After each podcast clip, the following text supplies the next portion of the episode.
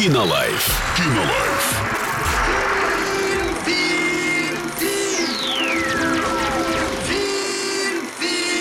Кинолайф. Сегодня обсудим боевик под названием «Месть Банши» для лиц старше 18 лет. Там, кстати, Антонио Бандерас снимается. О, Да-да-да-да. Прелесть какая. Да. А, И есть, а, значит, отзыв от а, девушки с ником Диональ, которая Мгм. все это дело посмотрела и решила поделиться, собственно, своим мнением. А, Из достоинств, не могу сказать, что это мировой шедевр, но посмотреть можно. Из недостатков особых минусов не нашла, а может и не хотела. Ну, собственно, почему? Там же есть Антонио Бандерас, Да. какие минусы.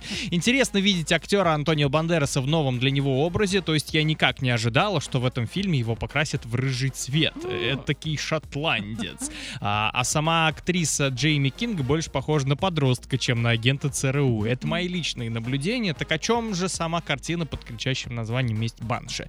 Дело в том, что в недалеком прошлом у бывшего агента ЦРУ Делайла убили отца, после чего из разряда официальных агентов она перешла в ряд наемных убийц. Ее прозвище Банши. Месть — это двигатель прогресса. Когда у человека есть цель, ему есть ради чего жить. Долгий год девушка вынашивала план мести, но для того, чтобы поквитаться с кровными врагами, ей нужен был опытный наставник.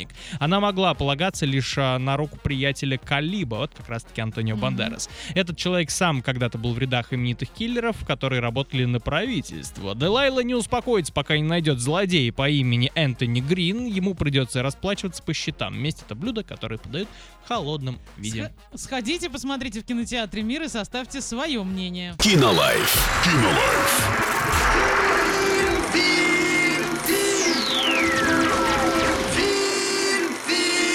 Kino Life.